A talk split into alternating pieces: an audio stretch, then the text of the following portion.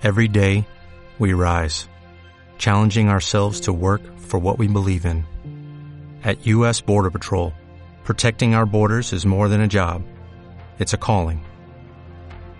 Agents answer the call, working together to keep our country and communities safe.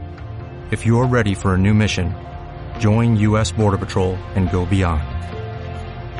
Learn more at cbp.gov/careers.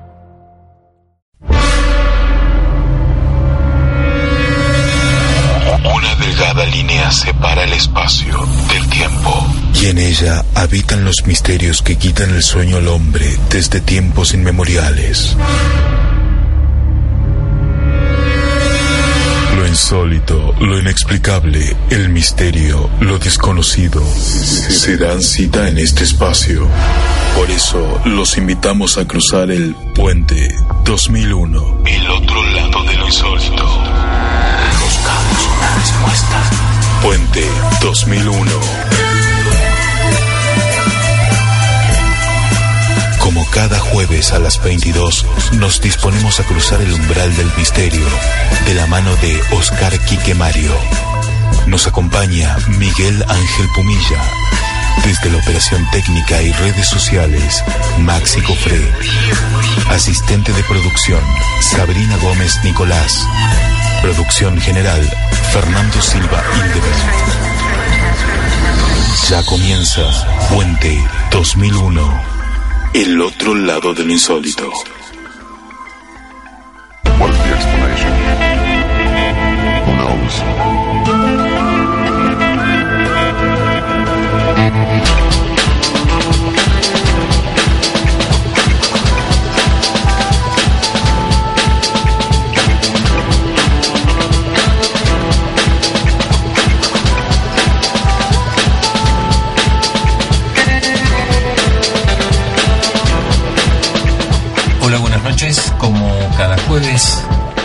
De las 22, ya estamos dispuestos a cruzar el puente 2001. El equipo está acomodándose, ajustando los cinturones y ya estamos prontos a comenzar este trayecto de casi dos horas hasta la medianoche.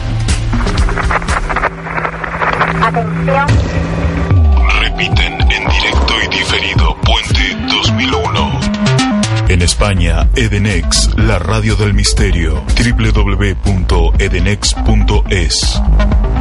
En Buenos Aires, Argentina, Intrusión, la radio de Código OVNI en códigoovni.com.ar.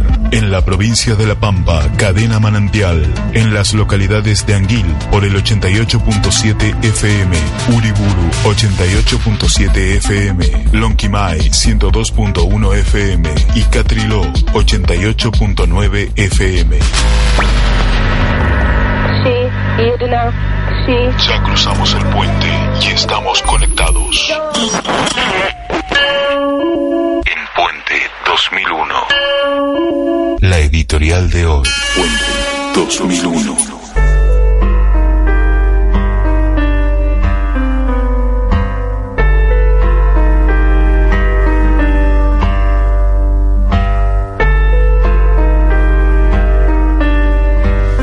Y como cada jueves, la reflexión de estos siete días en la que mm, el tema estrella sigue siendo el ovni.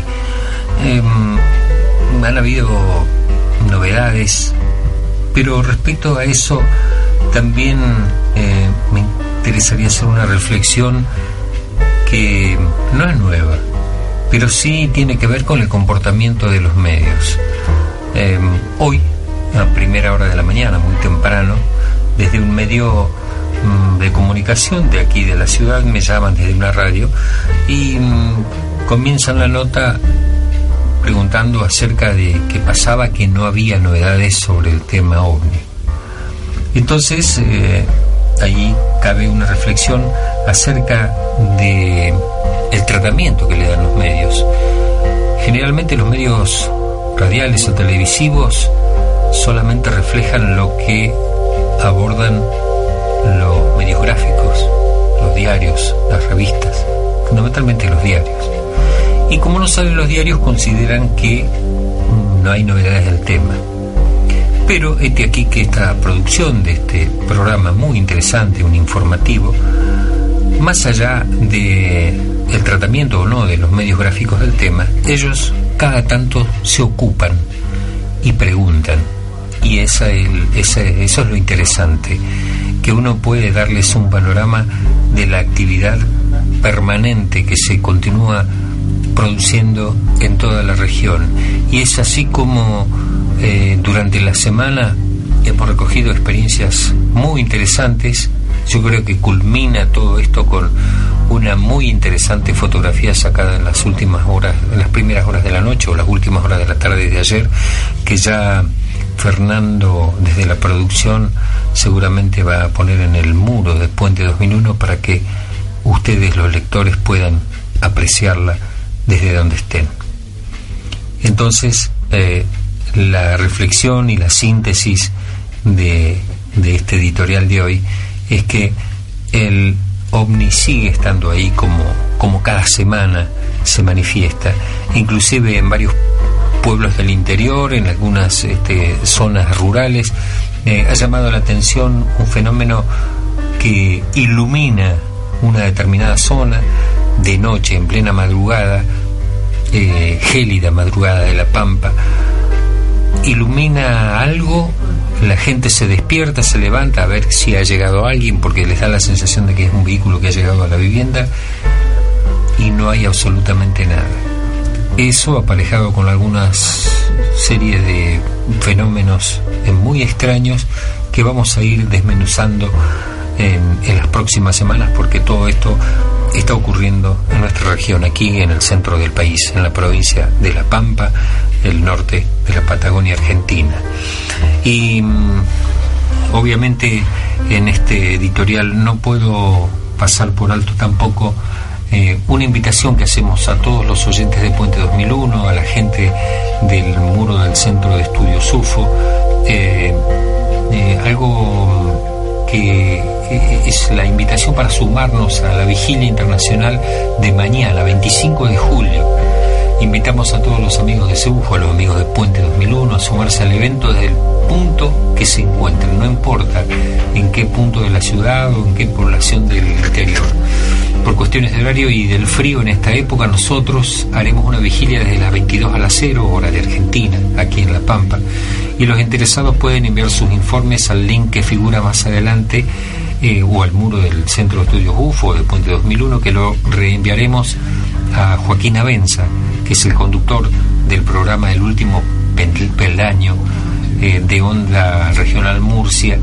Y, bueno, ya eh, en el transcurso de Puente 2001 vamos a hacer eh, dar algunas de las pautas que ellos proponen para la jornada de mañana que no tengo dudas que será un éxito, porque a nosotros ya gente de no solamente de distintos puntos de La Pampa, sino también de provincia de Buenos Aires ya nos han confirmado que participarán, nos enviarán sus informes para remitir luego a Joaquín Abenza. Insisto, nosotros la eh, vigilia la haremos entre las 22 y las 0 horas por cuestiones climáticas. Hace mucho, mucho frío, para que ustedes tengan una idea. En este momento tenemos unos 3 grados de temperatura y menos de 2 grados de, sensación térmica. Eso les da un panorama de cómo está el clima aquí en la región. Nosotros nos preparamos porque como digo siempre, la producción de hoy, eh, el programa de hoy viene con muchas novedades y seguramente les va a interesar. ¿Por qué? porque el ovni siempre está ahí. Trataremos de entender los misterios que desvelan a la humanidad. Por eso nos internamos en Puente 2001, el otro lado del insólito. Ahora, en Puente 2001, repasamos los titulares del misterio.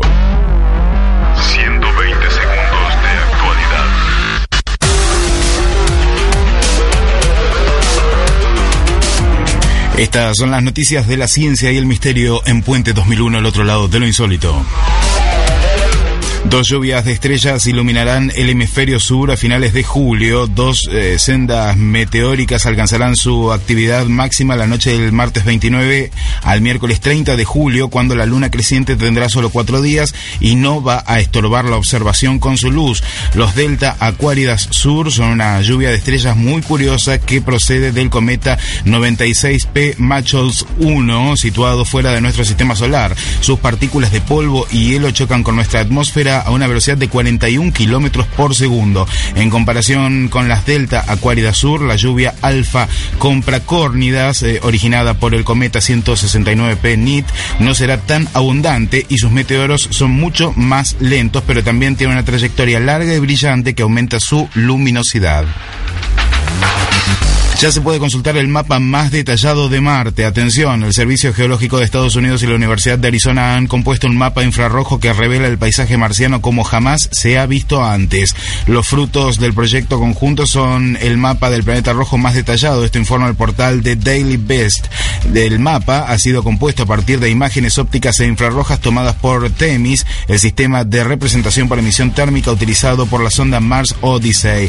Esto durante una noche marciana completa. Cuando el planeta no no recibe la luz del Sol, el calor emitido por la superficie es visible en el espectro infrarrojo y esto es lo que capta la sonda generando este mapa encuentran similitudes muy llamativas entre la geología de Ganímedes y la de la Tierra. Los procesos que dieron forma a las elevaciones y depresiones en la superficie de la luna helada Ganímedes de Júpiter parecen ser similares a procesos tectónicos vistos en la Tierra. Para llegar a esta conclusión, el equipo de Daniel Greek del Surrey sometió modelos físicos hechos de arcilla, fuerzas de estiramiento que simulan la acción tectónica. Estos modelos físicos emulan en el laboratorio las estructuras geológicas de manera que se pueda estudiar la secuencia de desarrollo de varios fenómenos geológicos a medida que ocurre en una forma acelerada. Greek y sus colaboradores crearon patrones complejos de desniveles en sus modelos similares a los patrones característicos de elevaciones y depresiones vistos en algunas regiones de Ganímedes y estas coinciden totalmente con las vistas en el planeta Tierra. Siendo las 22.13 minutos en todo el territorio nacional, esto es Puente 2001, al otro lado de lo insólito, están abiertas las vías de comunicación en Twitter, arroba Puente 2001 Radio y en facebook.com barra puente.2001. El eje central de nuestros programas es precisamente comprender algo que nos da señales que de pronto no entendemos. Puente 2001. La, investigación ovni nutrida por científicos e investigadores de campo con la mira puesta en la verdad. Cada jueves, a partir de las 22, en LU33, emisora pampeana, AM890. Y mientras tanto, el ovni sigue estando allí. LU33, espacio publicitario. La aparición de decenas de animales muertos y con extrañas mutilaciones en su cuerpo se convirtió en el tema excluyente de conversación a principios del año 2002. La falta de explicación por parte de entes oficiales ante un fenómeno desconocido motivó el intercambio de información con investigadores de universidades de otros países.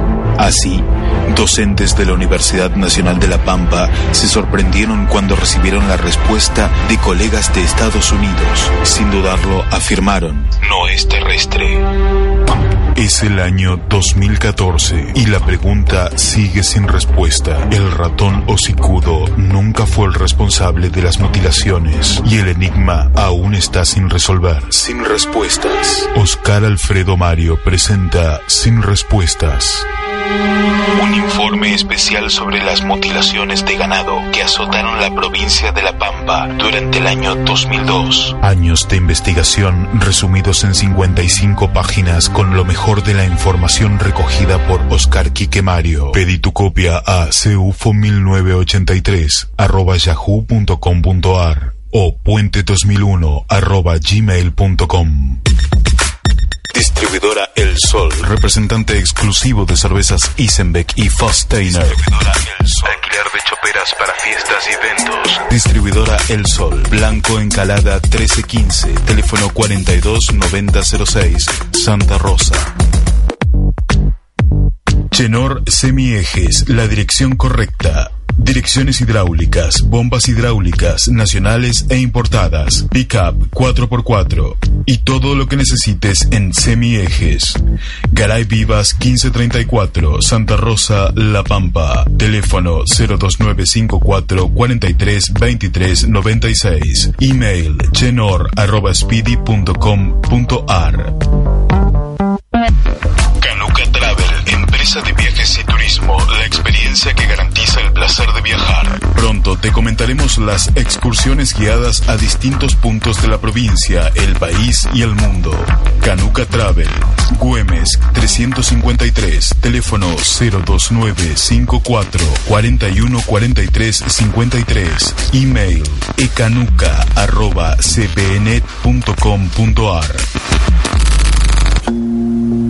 Crédito Ciudad, Crecer SRL, dinero en el acto, con mínimos requisitos, recibo de sueldo, factura de servicio y DNI. Ahora podés elegir la fecha del primer vencimiento. Te esperamos en Quintana 299, esquina Villegas. Teléfonos 02954 417600 y 417601.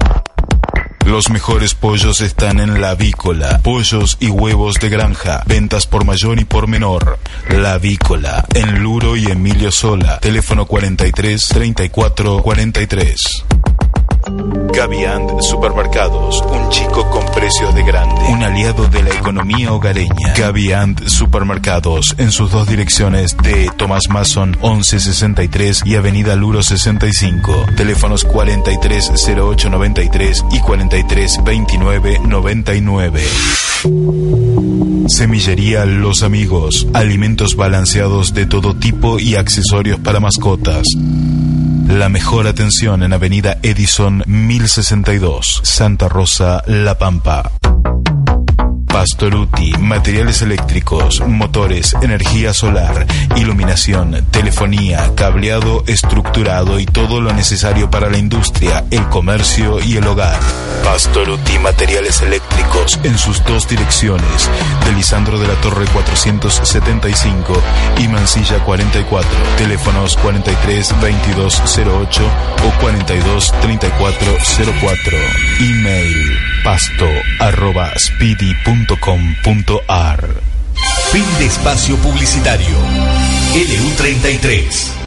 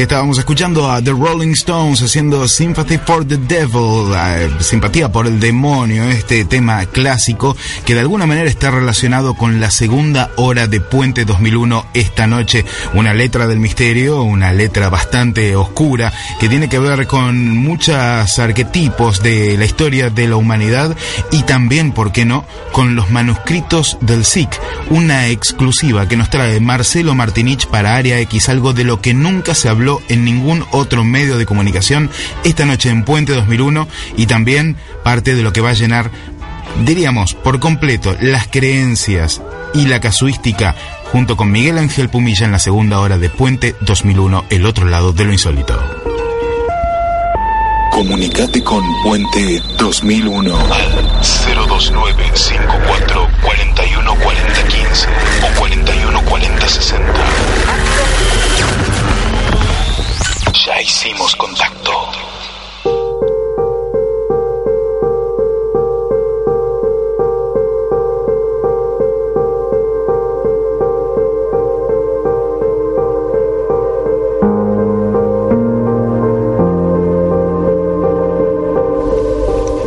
Hola Fernando, buenas noches.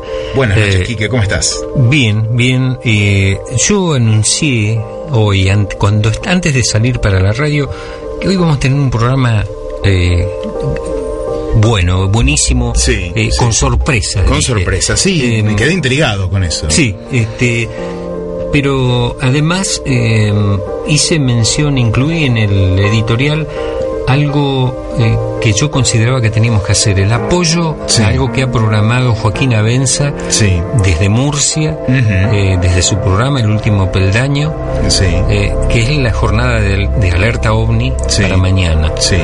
Eh, digo, me puse en comunicación, le dije que e incluso alguna gente, no solamente de La Pampa, sino en provincia de Buenos Aires, ya se ha puesto en contacto con el Centro de Estudios UFO, va a participar de la jornada. y, mm, y bueno, eh, nos vamos a, a- a- le vamos a enviar un informe después. Eh, ya hay gente que ha llamado por teléfono a la radio preguntando a qué hora va a ser la alerta. Eh, nosotros acá la hacemos en horario reducido por la cuestión climática, hace mucho frío, Sí. Eh, recién daba la temperatura, 3 grados están haciendo ahora y, y- Y durante la madrugada llega a los 5 grados bajo cero en los claro, últimos días. sí, y en, y en las zonas rurales un poco más. Y en las zonas Eh, rurales se hace tranquilamente sí, sí, 8 sí. o 9 grados. 8 o bajo 9 cero. grados. Eh, así que bueno, mientras esperábamos la, la comunicación Sí. con nuestro invitado de esta noche, yo quería hacer referencia a todo esto. Sí. Un vecino, o un- mejor dicho, dos vecinos de Santa Rosa, vieron desde aquí, desde la ciudad, la evolución de un objeto muy extraño que ellos lo mm, realmente se quedaron extrañados por las características, porque tenía dos luces muy, muy diferentes entre sí, que se desplazaba y era una pareja, la mujer dice, es un avión. No, no es un avión, porque cuando estaban discutiendo eso, Sí. la luz se detiene Apa. la observan, dicen, no, ves que no es un avión, porque y cuando estaban viendo las características de eso que estaban observando, estaban discutiendo las diferencias que ellos veían, esa extraña luz saltó hacia arriba y la vieron desaparecer. Obviamente hoy me llamó por teléfono y me dice, mira, vimos esto, em, estuve charlando y qué mejor que tener su testimonio la semana que viene para Testigos del Misterio para agregar a, a- a todas las cosas extrañas que están pasando en esta región hoy, en estos días. Y todo esto es contemporáneo. Qué importante. Eh, como también el relato de, de una seguidora del programa eh, del interior de la provincia que ha tenido algunas experiencias y, y bueno, son mucho más llamativas porque inclusive tenemos la presencia de un ser este muy muy muy bajito, muy chico de estatura. Sí, habíamos Y- escuchado la semana pasada. La sema- las semanas anteriores, en realidad. Bueno, pero ahora tenemos otro. Este es nuevo. Este es nuevo. Esto es nuevo. Humanoides, los humanoides se están volviendo, Quique, Y, y yo creo que sí. Este, porque habían desaparecido en una época, ¿no? Claro. Eh, en realidad, eh, yo creo que es, es este, eh, es una constante que a, a lo mejor antes no se daba con tanta frecuencia, o la gente está decidiendo ahora comentar las experiencias que está viviendo. Nosotros, mientras tanto, estamos intentando la comunicación con nuestro invitado de hoy. Teníamos dos números, yo diría que probemos con los dos alternativamente, claro. Este, mientras tanto, eh, a través de las redes sociales vamos a, mm, a intentar eh, ver eh, qué es lo que está pasando con Luis Burgos, que es nuestro invitado de esta noche. Ya la producción está intentando ubicarlo a través de, eh, de la gente de la Fundación Argentina de Omnilogía. Mm, Luis Burgos eh, tiene, ha cumplido 45 años como investigador del fenómeno ovni en Argentina. Eh, es un amigo y además yo creo que mm, valía la pena poder compartir con él esta noche, bueno, el bagaje de experiencia que él tiene y que mm, nos va a brindar en, un diálogo abierto, franco, como lo, hemos hecho siempre. Eh, es una persona que eh, seguramente eh, nos va a decir algunas cosas sorprendentes con, todo lo que está pasando en este momento. Mientras llega la comunicación, yo voy a dar algunas pautas que la gente del programa El Último Peldaño eh, nos envía. Como todos los años desde 1991, el programa radiofónico El Último Peldaño de Onda Regio- Regional de Murcia convoca a todos sus oyentes a la operación de vigilancia del cielo La Gran Noche de los OVNIs 2014. Alerta OVNI Internacional de nuestro programa. Eh, bueno, entonces Joaquín a través de, de este comunicado dice invitamos a todos nuestros oyentes y así esto se fue multiplicando en todo el mundo. Y lo que era una, una alerta ovni regional, hoy es una alerta ovni mundial, porque, eh, como decía, eh, también desde aquí de La Pampa y de distintos puntos de la provincia de Buenos Aires vamos a seguir eh, de cerca las alternativas de, de, de, ¿cómo es? de este evento que vamos a, a compartir con la gente eh, todos estos detalles y la mención que hacíamos a la presencia de, de extraños seres y demás, eh, venían a cuento para eh, ganar un poquito de tiempo, eh, porque ya está en línea nuestro invitado de hoy. ¿Qué tenemos de Luis Burgo, Fernando? Luis Burgos, que 45 años son los que está celebrando con la investigación OVNI.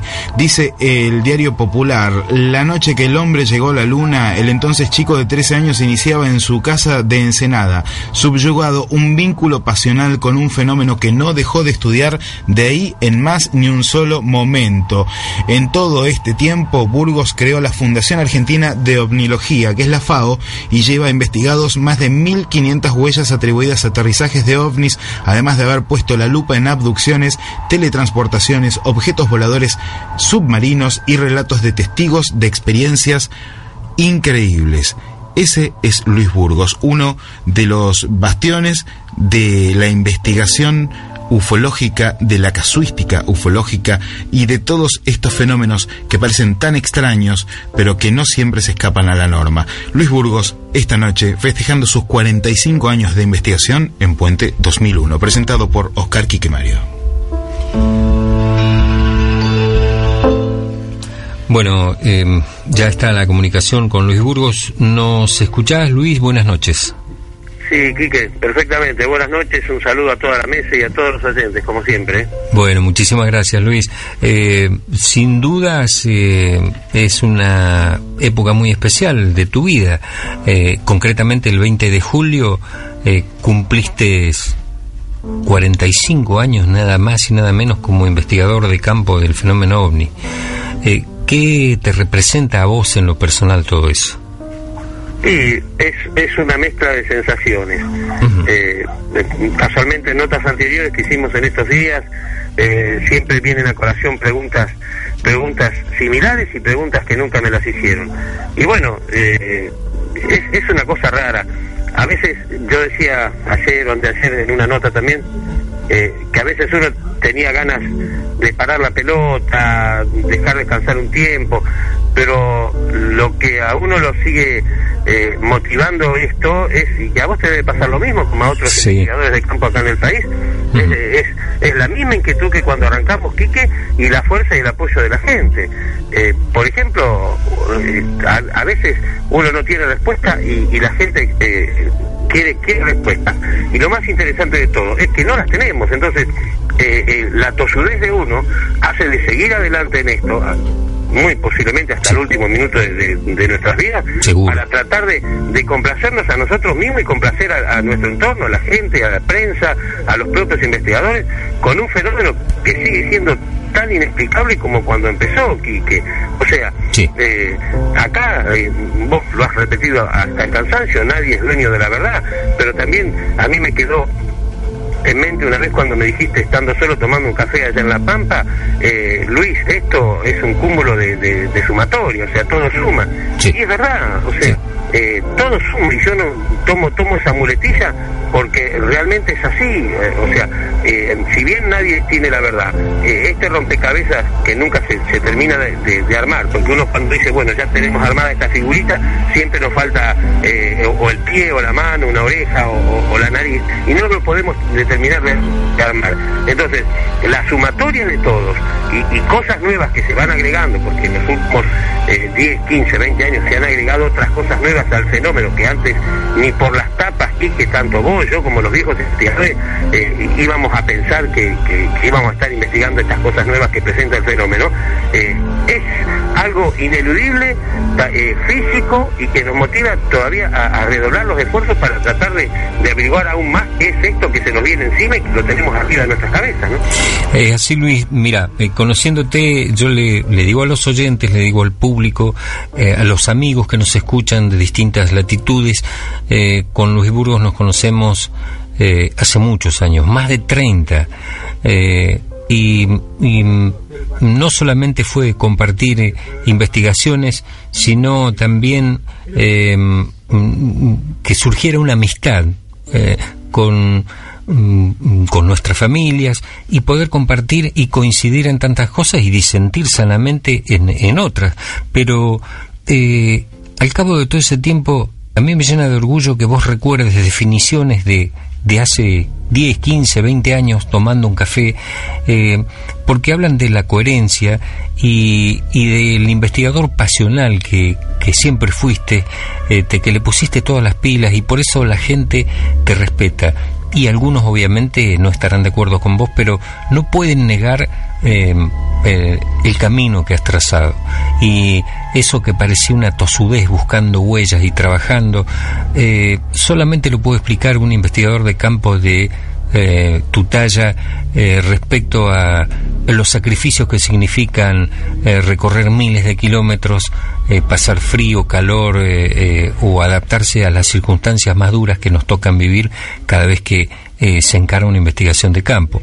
Y, y- por eso mismo yo no quería dejar pasar este día para saludarte, para felicitarte, para reconocer esa trayectoria y esos 45 años, porque eh, realmente yo creo que has marcado un, un camino eh, para las nuevas generaciones de, de investigadores. Mm, Dicho esto, ya como, como complemento de la presentación que hizo Fernando, eh, ¿qué te ha dejado a vos este, estos 45 años en lo personal, digamos? No todos han sido caminos de rosa, seguramente. No, no, no, no, no, totalmente. Y esto lo hablamos eh, permanentemente, así en las reuniones, cuando nos encontramos con ustedes, en, algún congreso, en alguna reunión, en alguna vigilia. Eh, esto no es fácil, o sea, esto, eh, es- esa frase, no todo es color de rosa, evidentemente está muy bien puesta, porque uno, uno que sabe lo que ha, transitado, sabe que ha perdido no solamente cosas monetarias, sino cosas materiales, eh, ha, ha perdido eh, eh, el entorno familiar en, en muchos casos, o sea, eh, hemos conocido eh, personas, investigadores que han estado en nuestra entidad durante tanto tiempo, así como se han conocido y hoy en día forman una familia, hay gente que se ha separado por seguirnos a nosotros en esta locura, o sea, no, a- yo recuerdo siempre un, un- un muchacho que estaba en el grupo nuestro, eh, que ahora ya no está más, que una vez le dieron el ultimátum, eh, o Burgos o, o- o yo, le dijo la señora. Y Sí, Bueno, seguro. y prefirió prefirió seguir este camino y al mes que, que prácticamente ya tenía todo para casarse se, se tuvieron que separar es decir que esto uno a veces lo cuenta como anécdota pero estas cosas han pasado y, y lamentablemente siguen ocurriendo porque eh, si no hay un apoyo familiar en, en el entorno del investigador evidentemente llega un momento que se hace la situación cuesta arriba no Claro. ni que sumarle Quique eh, el tema económico que vos lo sabés muy bien eh, eh, esto es a pulmón o sea acá Hay que recorrer kilómetros, miles de kilómetros, claro. Entonces, eh, esto es seguir y seguir y seguir, y si hay que pasar frío, hay que pasar calor, hay que comer un sándwich o tomar un vaso de agua, y se siguió, y afortunadamente muchos de los casos que hoy eh, adornan la casuística argentina, que hemos investigado entre todos, sabemos muy bien que lo hemos investigado de esa manera. Acá no se ha viajado en avión, ni se ha hospedado en hotel cinco estrellas, ni en, coche cero kilómetro o en clase B. Acá el investigador se hizo camino al andar, el bolsito, la vieja cámara fotográfica, cuando no había grabador era la libreta del viejo periodista. Sí, Entonces, sí. esto es así. Vos sabés, Quique, que yo siempre tengo una anécdota muy linda que yo siempre lo, lo recuerdo. Eh, creo que fue la primera vez que yo llego a la, a La Pampa, que nos reunimos una noche en un café, en una pizzería. Nos quedamos como hasta las 2, 3 de la mañana. A- a- eh, estaba Miguel Pumilla, incluso, recuerdo. Y yo me acuerdo perfectamente de José Núñez. Sí. Eh, cuando me empezó a contar los casos, agarré la propia servilleta de, de- de ahí del café y empecé a anotar. Y me traje prácticamente un cuaderno de toda la casuística que José me estaba relatando. Claro. Yo te puedo asegurar que todo eso fue volcado primero a, a- a- acá a un banco de datos eh, demostrativo en, papel y lápiz, pero luego adorna la casuística nuestra en, en un banco No tengo duda. Sí, creo que, se acortó la comunicación. Eh, no obstante, eh, mm, realmente el apasionamiento con que Luis nos relata las experiencias y qué bueno traer a la memoria eh, los nombres ya desde aquellas épocas de los primeros encuentros con, con Miguel Pumilla que hoy comparte nuestra mesa eh, ca- cada jueves y con José Núñez que ha partido ya hace algunos años pero con los que mm, realmente eh, mm, hemos mm, además de recorrer miles de kilómetros hemos coincidido en en, en en un montón de investigaciones y es como dice Luis Burgos, hemos pasado frío, calor o hemos tomado un vaso de agua y hemos tenido que seguir y hasta hemos tenido que llegar de- directamente a cada uno a sus trabajos para seguir este, con nuestra vida porque es, el- es así como eh, como, es la vida del investigador de campo. Eh, Luis, eh, em, creo que se restableció la comunicación, ¿es así? ¿Me escuchás? escucho, ah, bien, bien. Bueno, no, estaba recordando la figura de José Núñez, que ya eh, falleció ya hace algunos años, eh, pero bueno, eran parte de, de, de, la- de aquellas formaciones en las que salíamos a las zonas rurales eh, con bien, como bien decía, a, a- a pasar frío o a mojarnos con el, bajo la lluvia, pero siempre en busca de los testimonios primarios de las experiencias que vivíamos. Eh, obviamente, como, como decíamos recién, no todos eh, son caminos de rosa, pero sí eh, yo creo que hay una evolución en todos. No solamente nos hemos tenido que adaptar porque el fenómeno ovni ha evolucionado y nos da distintos tipos de señales. Por ejemplo, antes nosotros trabajábamos o buscábamos siempre el clásico plato volador y hoy nos encontramos con distintas formas o con luces extrañas de distintos formatos eh, y, y con ya se pierde en algunos casos la, esa forma clásica del plato y vemos como si fuera un plasma, una, una cuestión eh, plasmática eh, a veces sin forma o con una forma redonda u ovalada pero, pero no muy definida como el clásico plato. Eh, ¿Podemos decir que también el fenómeno evolucionó según tu óptica? Sí, yo creo que incluso eh, la forma tecnológica de, de- del navío, del- de, la nave, del plato, del ovni, eh, yo creo que es la que más... ha- porque vamos a, a tomarlo puntualmente caso por caso o varios casos dentro de- del entorno fenoménico. Tenemos, por ejemplo, que el comportamiento humanoide eh, es, es igual a los años 40-50, o sea, eh, eh, un caso de hoy es muy similar a, a años atrás, las huellas siguen siendo las mismas, pero el- el- en cambio el fenómeno lumínico que acompaña ese objeto, que puede estar tripulado o no, ha hecho una mutación pero trascendental. Vos lo decías bien del típico plato, que muchas veces hemos tenido incluso casos con, con trípode que están posados en el terreno, que han dejado el surco, o, o los pocitos, los, los hoyos, eh, o las ventanitas, la torreta, eh, eh, hasta la escalerita. Bueno, hoy por hoy prácticamente eso ha desaparecido. No hay, no hay un caso de, de los años 40, 50, 60 que, que adornaban la casuística mundial. Hoy no lo tenemos ni en Argentina ni en el mundo. Hoy es un 70-80% luminoso, pero dentro de lo lumínico muestra un montón de facetas que antes evidentemente no las mostraba. Eh, evidentemente, eh, yo creo que hay, no sé si es un adelanto, porque muchas veces se confunde la, la palabra adelanto. Yo no sé si es un adelanto de esta fenomenología. Yo creo que son variantes que van mostrando a medida que pasan los años. Entonces, nosotros tenemos eh, la- la obligación de, de- de adecuarnos a, a nuevas investigaciones, que evidentemente no es lo mismo investigar un caso hoy que haberlo investigado hace 30, 40 años atrás, más allá de la tecnología que hoy disponemos, ¿no? Claro, sí, está bien. Este, coincido plenamente. eh, eh, soy de la idea. Es más, este, em, estaba preparando un trabajo que ya te lo voy a mostrar. eh, dentro de algunos días nos vamos a encontrar aquí en La Pampa y, y- y algo que yo defino como décadas y las variantes que hay del ovni en estas décadas. Pero a veces nos sorprenden, porque eh, si vos entras al muro de Puente del programa, Puente 2001, eh, mm, en un rato más la producción va a poner una foto sacada ayer, acá en La Pampa, donde eh, yo creo que yo en lo personal es una de las mejores fotos que he visto sacadas de noche y donde vas a ver las ventanitas, Luis.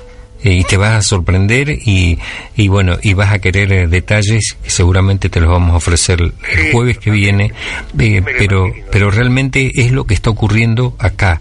Eh, eh, a, a- al- a esto que ocurrió ayer, eh, mm, un poco antes de las nueve de la noche, el día anterior tuvimos una experiencia similar casi en el centro casi en el centro de la ciudad, este, con, con testigos de, de distintas características.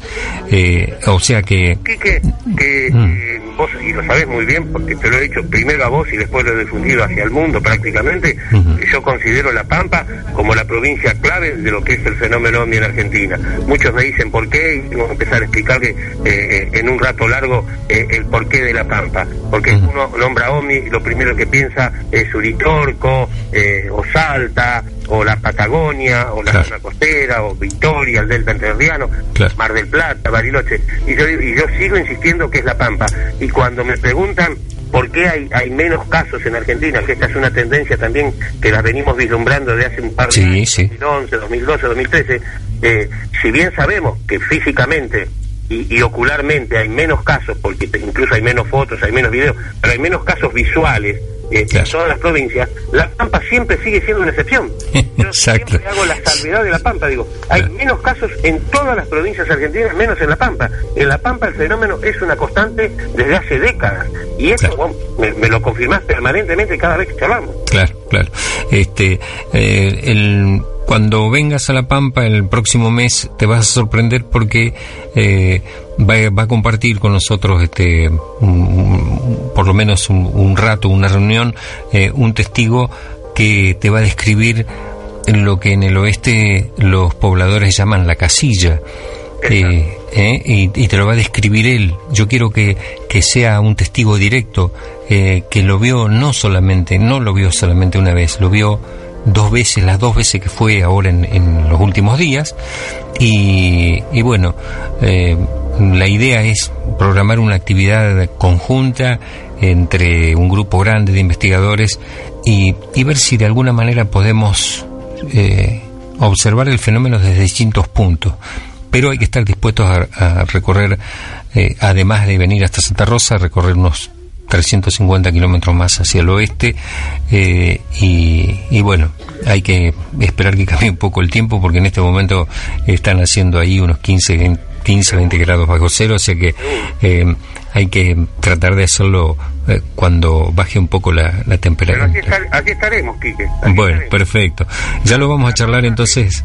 Bien. La Pampa es una caja de sorpresas. Yo cada vez que voy, siempre, más allá de las charlas que tenemos permanentemente, cada vez que vamos hay una nueva sorpresa y, no deja de, de- de- de- de asombrarnos, ¿no? Porque no solamente en casuística, sino en humanoides, Sí. eh, con el tema mutilaciones, es una cosa de nunca acabar. Y bueno, bienvenido sea que todavía lo tenemos a mano y ustedes que están allí para tener el fenómeno ahí tan cerca de, nosotros o, muy, muy, muy cerca para investigarlo. O sea, eh, eso es lo lindo que, que- tienen ustedes allí. Tienen el fenómeno a mano, conviven con el fenómeno y no tienen que trasladarse.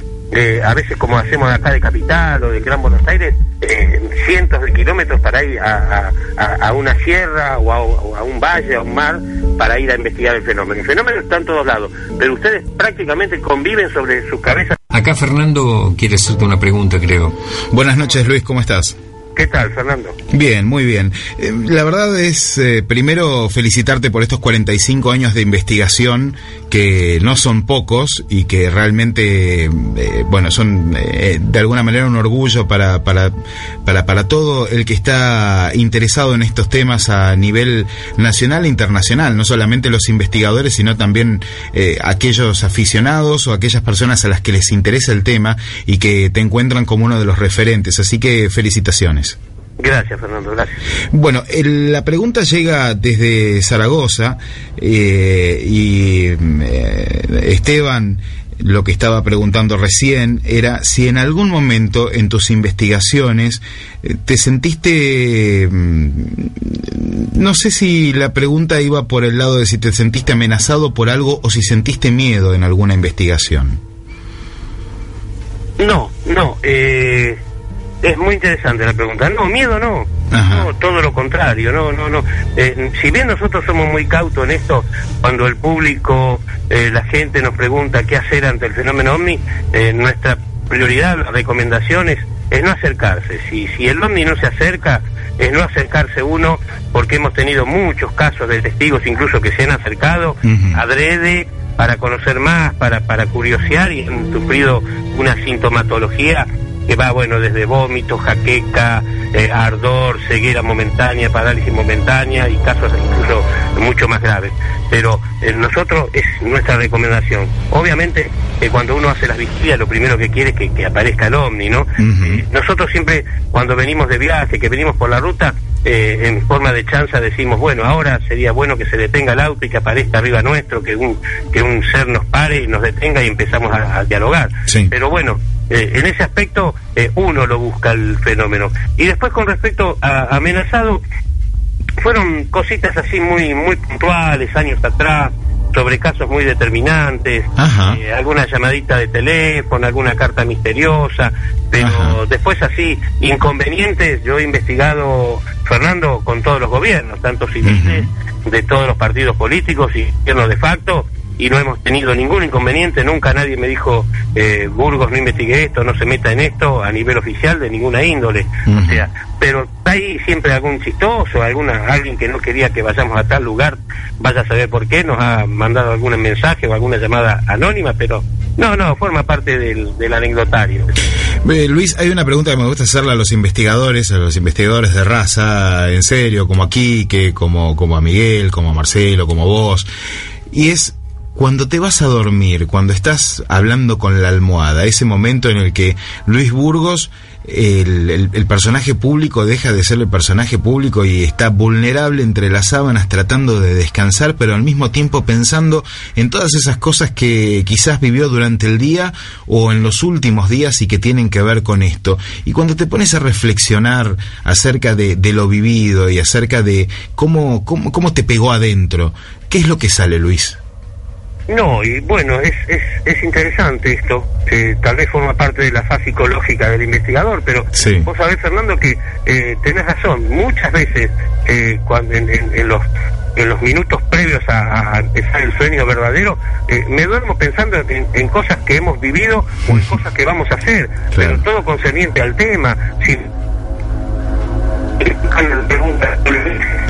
Sí. Luis, se te corta un poco, si te podés mover de lugar sería mejor porque se ve que el móvil no, no está recibiendo bien en ese lugar.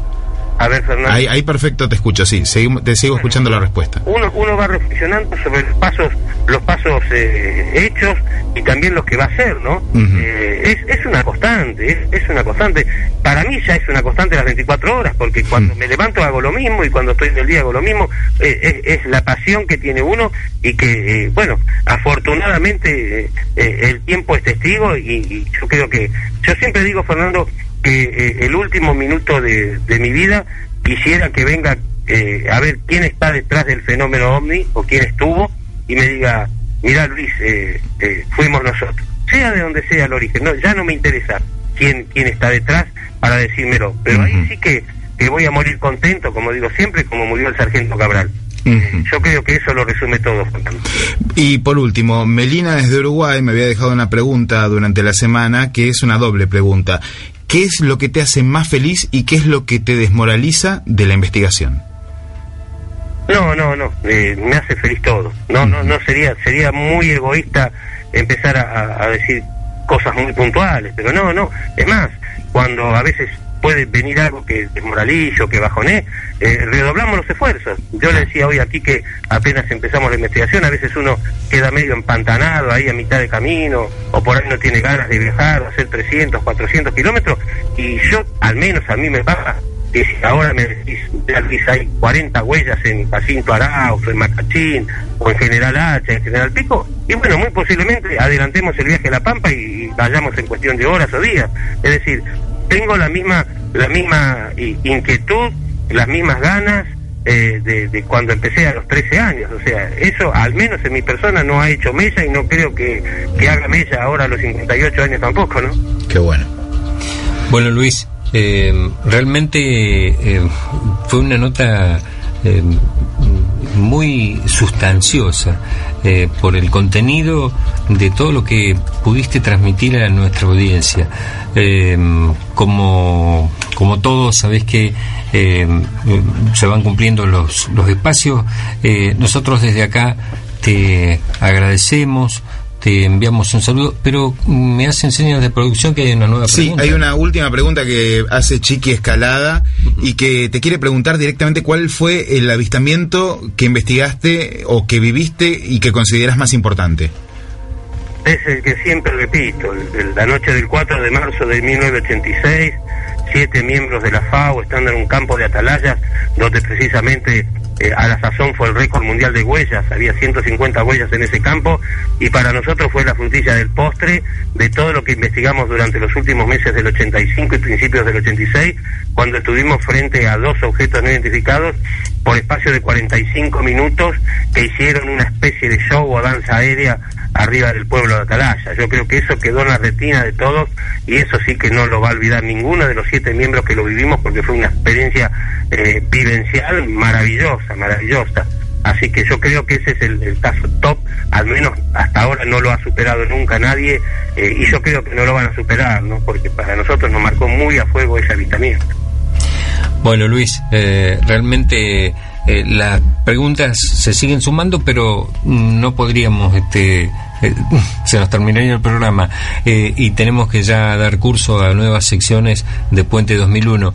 Yo te mando un abrazo y muy pronto, mm, en los primeros días de agosto, vamos a compartir junto a otros investigadores del país una reunión, pero de investigadores de campo y que mm, en la que no va a haber el apuro de, de ir a, a una conferencia, a dar una conferencia, sino eh, la vamos a optimizar compartiendo metodologías de investigación y ver si mm, qué cosas pueden salir en claro para después dejar y transmitir a los a la audiencia de Puente 2001 y a cada uno de los grupos de investigación de los que van a participar.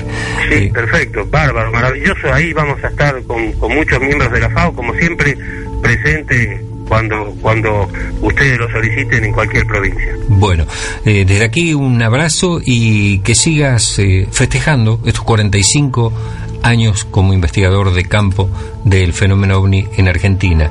Eh, un, un líder en ese sentido. Mi abrazo fraternal desde aquí y pronto nos vamos a encontrar. Cómo no, Quique, el agradecido eternamente soy yo, vos ya sabés que estoy siempre a disposición de ustedes. Un abrazo a toda la mesa, saludo a todos los oyentes y bueno, a la espera. Bueno, bueno, nos vemos. Muchísimas gracias por la comunicación y saludos a toda la gente de la FAO. Gracias.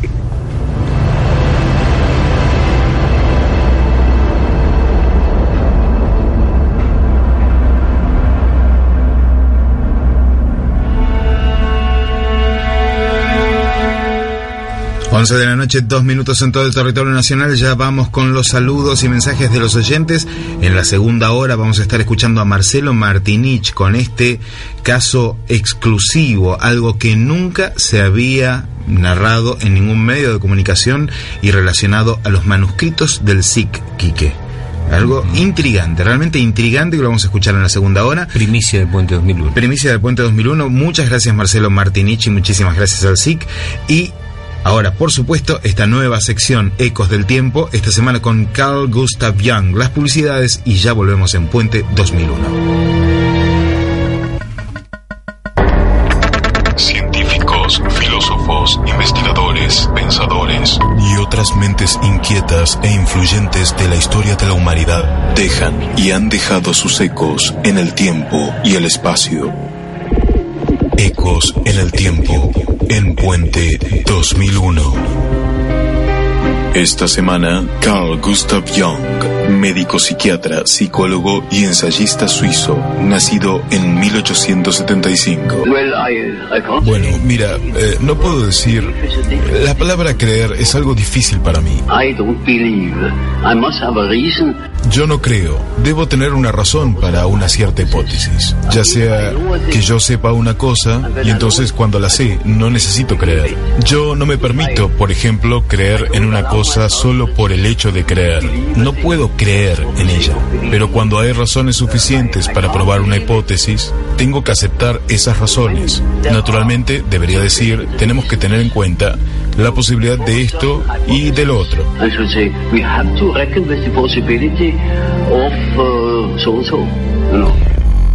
Ecos en el tiempo, en Puente 2001.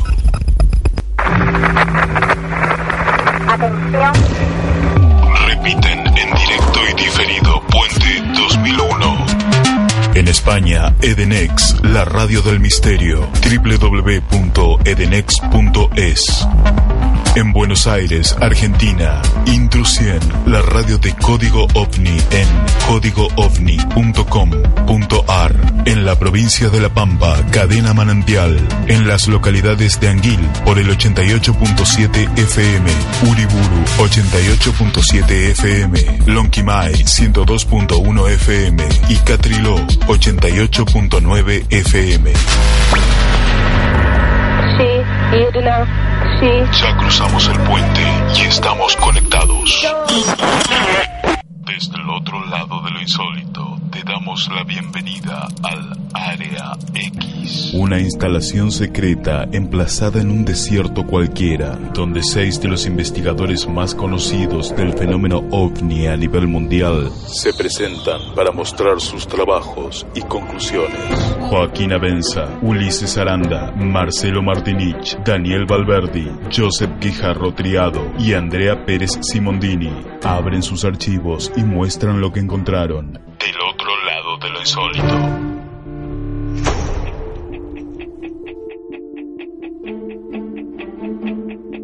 Estamos con Marcelo Martinich, una noche más en Área X, esta instalación secreta donde nos reunimos con los investigadores más afamados a nivel mundial para discutir cuestiones relacionadas a la casuística ovni. Esta noche Marcelo Martinich nos va a hablar de los manuscritos del SIC, un misterio que se ha mantenido cerrado y guardado hasta hoy. Marcelo, bienvenido, muy buenas noches. Muy buenas noches, Fernando. Un placer de, estar nuevamente en, en Área X y compartir todas estas historias que, que, que han ido sumándose en la, en la vida de uno, en la vida del investigador. Estas historias que también a veces quedan guardadas por X motivos y que no salen a la luz hasta el momento en que uno decide que quizás sea o han madurado lo suficiente como para poder narrarlas. Esta es una de esas historias, me imagino, ¿no?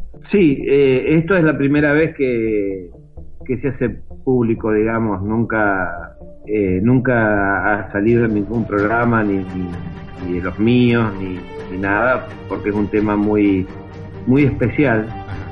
Este, sucede que no puedo precisar bien el año, no puedo precisar bien el año, pero ubiquémonos eh, por allá, año 83, 82. El grupo SIC, eh, Centro de Investigaciones como Biofísicas, viaja a unas eh, conferencias en Rosario.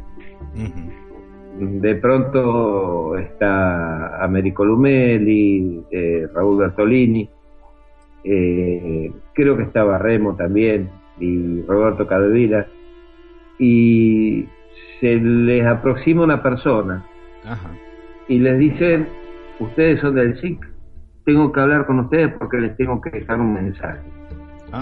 Bueno le, le dicen bueno este, que no, no había ningún problema pero no se los puedo dar acá dice. Eh, yo tuve un contacto y tengo lo tengo todo grabado en mi mente. Necesito eh, hacerlo en otro lado, necesito que me preparen hojas de papel en blanco, plumín y tinta china. Bueno, entonces el grupo, pues a Venado, organizan y un día determinado, que se ponen de acuerdo, este señor viene, viene a Venado. Le cuenta la historia que él era un mozo de un bar en Rosario y que siempre se quedaba había, había un hombre ahí que medio enigmático que estuvo yendo ahí unos días y se quedaba hasta tarde y que un día eh, se, se quedó hasta el último cuando, cuando cerró y dice tengo que hablar con usted y lo llevó para el lado del río y que se identifica como, como un extraterrestre le pidió, dice, "¿Y ¿cómo sé que usted es un extraterrestre? Le mostró las orejas, que, que eran un tanto distintas, y que, que hizo como una especie de levitación ahí en, en ese momento. Le dijo directamente que era un extraterrestre, así. Sí, sí, sí, así nomás. Así nomás. Hasta acá viene, viene bastante, la historia viene, digamos, bastante fantástica. Ujú, ujú. Se reúnen eh, una noche en la casa de- del director del grupo, comen un asado. Esa noche era como que había, había, había tormenta. En un momento dado dijo, este es el momento, este es el momento, ahora tengo que escribir. Le trajeron, le alcanzaron las 30 hojas de papel blanco, el plumín y tinta china. Y comenzó a escribir de una forma muy asombrosa. Escribía de izquierda a derecha, de izquierda a derecha una, una escritura parecida al hebreo, con una velocidad, una prolijidad asombrosa. Sí. En esos momentos, Raúl Bertolini le, le- le toma el pulso a este hombre porque se había puesto muy, muy colorado y eran altísimas las pulsaciones que tenía este señor. Las 30 hojas se las devoró, rápidamente las completó a todas. Y les dijo que faltaba escribir la segunda parte. En esas escrituras hay mapas estelares, aparte de la, de- de- escritura hay mapas estelares, y hay como circuitos electrónicos y lo que parecería ser como un equipo de radio. Hay una antena que está emitiendo, emite una onda como en espiral. Bueno, el caso es que como faltaba eh, la otra parte del mensaje, quedó que iba a venir otra vez a Venado. Y así fue, organizaron nuevamente la, un asado para cerrar, porque ahí se- siempre se arreglaba todo con un asado en el grupo. Sí. Y llegó el momento, empezó a escribir otra vez, esta vez con símbolos, forma de escritura jeroglífica. Y también eh, llena el mismo número de, de- de hojas. 30 páginas. Al último lo termina con, con una firma, del cual no voy a dar el nombre. Viene el caso, pero no lo quiero dar por algo in- eh, interno. Y este señor le, con- le- le confiesa que esto viene del lado luciferino, que lo único que podía decirles él, que venía del lado luciferino. Esto está eh, en el fondo, tiene en la última página, tiene una estrella de cinco puntas, como una vara hacia abajo, como si fuera una varita mágica, y una serpiente enroscada hacia arriba, y nueve estrellas pequeñas bordeándolo, la estrella principal. Bueno, y que él, él sinceramente, él sabía lo que escribía, o sea, él, perdón, él La misión de él era escribir nada más, que no sabía lo que el significado de los escritos. Y el tema es que, como siempre sucede en estas cosas, que eso iba a ser descifrado en el momento que sea el indicado, que nadie lo iba a poder descifrar antes. Bueno, este señor eh, vuelve a Rosario, misteriosamente se pierde contacto con él y no lo pueden encontrar nunca más, nunca más, nunca más, y no lo encontraron nunca más. Bueno, la historia es que se empezó a trabajar sobre eso. Pero él era mozo en un bar de Rosario. Eh, así se identificó él. Ajá, ajá. Y, y lo buscaron en, el- en, el- en ese lugar y no estaba, no existía. No, no, no, no, no, no, no, se lo pudo localizar. Se empezaron lógicamente a hacer los, los- la- las pesquisas a ver cómo se podía descifrar eso. Claro. Porque de verlo, yo lo he tenido en mis manos, muchísimas ocasiones lo he tenido en mis manos, es una cosa que es cautivante, asombrosa, eh, recalco, recalco la, la, la calidad de la escritura. Y si bien yo no estaba presente, sé de, de, la, de la velocidad con que lo, lo- lo realizó. Bueno, el tema es que se empezaron a buscar personas en aquellos momentos que pudieran llegar a, a saberlo leer. Sí. Contactaron con una persona en Buenos Aires que era un erudito en lenguas muertas. Contactan, le dice que bueno, que sí, que, que, que va a hacer lo posible. Y cuando les mandan las hojas, antes de recibirlas, este señor muere, le da un ataque y muere. Eh, así que no se pudo hacer. Se buscó por el lado de la psicometría. Se consultó a varios psicómetras, gente que im- impone la mano sobre, la, sobre las páginas y psíquicamente intenta descifrarlo. Muchos sensitivos, al poner la mano, directamente no, no quisieron saber nada. Que no se meten ahí, que no quieren saber nada, que no quieren saber nada, que no quieren saber nada. En un viaje que hace Jorge Marrón, Daniel Valverdi y Daniel Sauter, a Venado Tuerto, eh, nosotros también comimos un asado junto con ellos y sacamos ese, ese secreto bien guardado que, que hay ahí en, en Venado Tuerto. Los chicos de Código OVNI deciden comenzar a, a ver, se llevan unas, unas fotocopias Sí. y deciden comenzar una pesquisa también por cuenta de ellos a ver cómo, cómo si se puede, cómo se puede intentar descifrar, leerlo. Y encuentran un sacerdote, creo que por intermedio de Daniel Sauter. Quedan de acuerdo para llevárselo un domingo después de misa y cuando el sacerdote está dando la misa se desmaya, se desmayó y se descompuso el hombre, no alcanzó a ver los manuscritos. Daniel me dice, me contó todo lo que había pasado y yo le dije, digo, mirá esto, viste, viste del lado que viene. Sí. Y bueno, no quisieron saber más nada los chicos tampoco. Y bueno, eso ahí está, está muy bien guardado. No voy a decir dónde está guardado ni quién lo tiene. Yo, yo no lo tengo, pero está ahí, tal vez nunca se descifre, eh, tal vez sí. Y bueno, ese, ese, ese es el enigma mejor guardado que teníamos.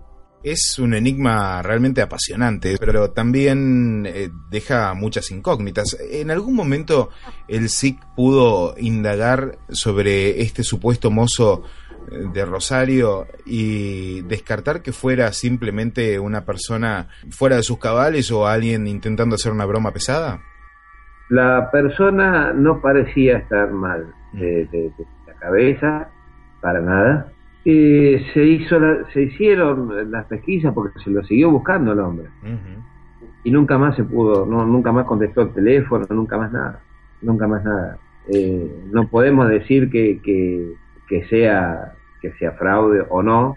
Eh, eh, y si es un fraude está muy bien hecho. Claro, ese es el otro punto, porque en el caso de que uno pudiera pensar en un fraude, las digamos que estas cuestiones relacionadas a, a la desaparición primero de la desaparición física de la, del erudito en lenguas muertas y luego eh, la descompensación de este sacerdote que estaría dispuesto a revisar el manuscrito eh, habla de alguna manera de esta suerte de advertencia de este personaje que dice que claro que no lo hagan sino que va a ser en el momento justo Sí, sí. los Es muy investigadores normal esto, el, el tema del, del momento justo.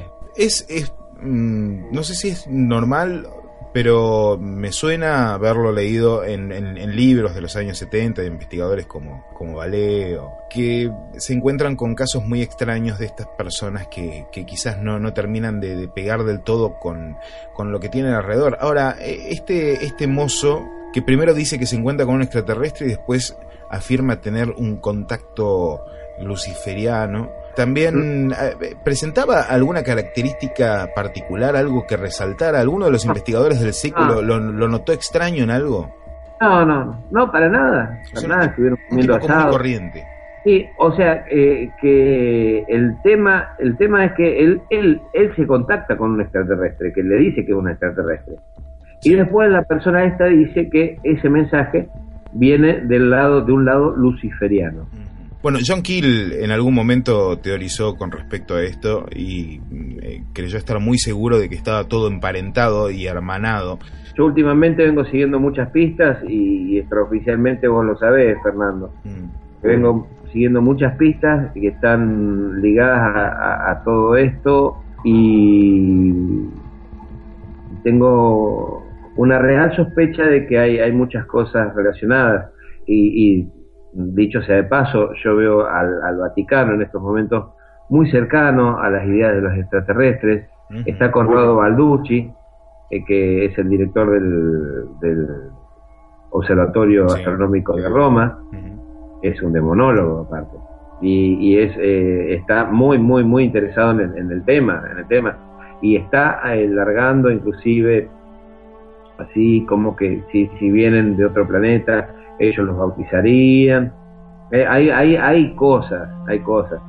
Y por el otro lado estoy siguiendo otras pistas más, otras pistas más, eh, como una que hemos estado hablando en privado, hace tiempo, hace poco tiempo atrás, que eh, hay, hay algunos nexos entre, no sé si son nexos, eh, digamos, inventados por las personas, o son nexos reales entre ovnis y creencias. Bueno, quizás, quizás las, las creencias y los ovnis estén más hermanados de lo que pensamos en el sentido de que eh, las interpretaciones humanas sean tal vez las que los separen. Sí, sí, sí, sí. Los separan o los unen. O realmente eh, tienen mucho que ver. O realmente tienen mucho que ver. Y, y bueno, también este el tema, tema a veces despiadado del fenómeno en muchos aspectos da mucho que pensar. El tema de la mentira en el humanoide también deja mucho que desear. Sí. Este, actitud desde, desde el fenómeno y del, del humanoide. Porque Y- es una pregunta recurrente, ¿no? Si, si son tan avanzados y vienen de un lugar tan lejano y tienen una, un desarrollo tan espectacular, ¿por qué no dicen nada nuevo o algo superador? ¿Por qué no, llegan, no traen algo superador a, para demostrar su... Se me ocurre que podrían orquestar algo un poco más inteligente quizás, ¿no? Que un encuentro solitario en un lugar alejado, en medio de una campana del silencio y con un testigo que en medio que no sabe bien qué es lo que está haciendo. Tal vez eh, yo durante muchos años lo tomé como una, digamos, observación no participativa, parte del fenómeno con nosotros, este, no queriendo intervenir, eh, dejándonos, eh, observándonos desde afuera. Pero por ahí muchas cosas de esas eh, voy cambiando la forma de pensar. Muy interesante, Marcelo Martinich. Esa conclusión de voy cambiando la forma de pensar, ¿a dónde, para dar un cierre, a dónde te puede llevar o a dónde te está llevando en estos días? voy siguiendo, estoy siguiendo pistas, buscando la, la, la real, el real interés de, de, de, de- la, ingen- de la inteligencia rectora hacia nosotros, que muchas veces dista mucho de, de lo que se pensaba antes, la década de los 70, 80, eh, la hipótesis eh, extraterrestre, eh, que si bien la tengo todavía como posible, pero el fenómeno tal vez es mucho más cercano al hombre, mucho más cercano al hombre y desde siempre. Pero bueno, todo cambia. Marcelo Eh, Martinich, es, es un placer y realmente es un honor que hayas elegido Área X y Puente 2001 para esta verdadera primicia, los manuscritos del SIC. Eh, Realmente no puedo estar más agradecido, Marce. No, por favor, un, un placer y un gusto. Para quienes quieran ahondar en tus investigaciones y en los casos que vas siguiendo y en estas nuevas aristas que vas encontrando en la casuística, ¿dónde pueden encontrarte? Días eh, miércoles 22 horas, área OVNI, ¿sí? cadena regional radio, es un, mi programa de radio. Este, Muy escuchado. En Facebook, sí, también, que figuro con mi nombre, Marcelo Martinich. Marcelo Muchas Martinich, muchísimas gracias esta noche por estar en Área X en Puente 2001 y nos encontramos en otra emisión. Gracias. Esto fue Área X, En Puente 2001. El otro lado de lo insólito.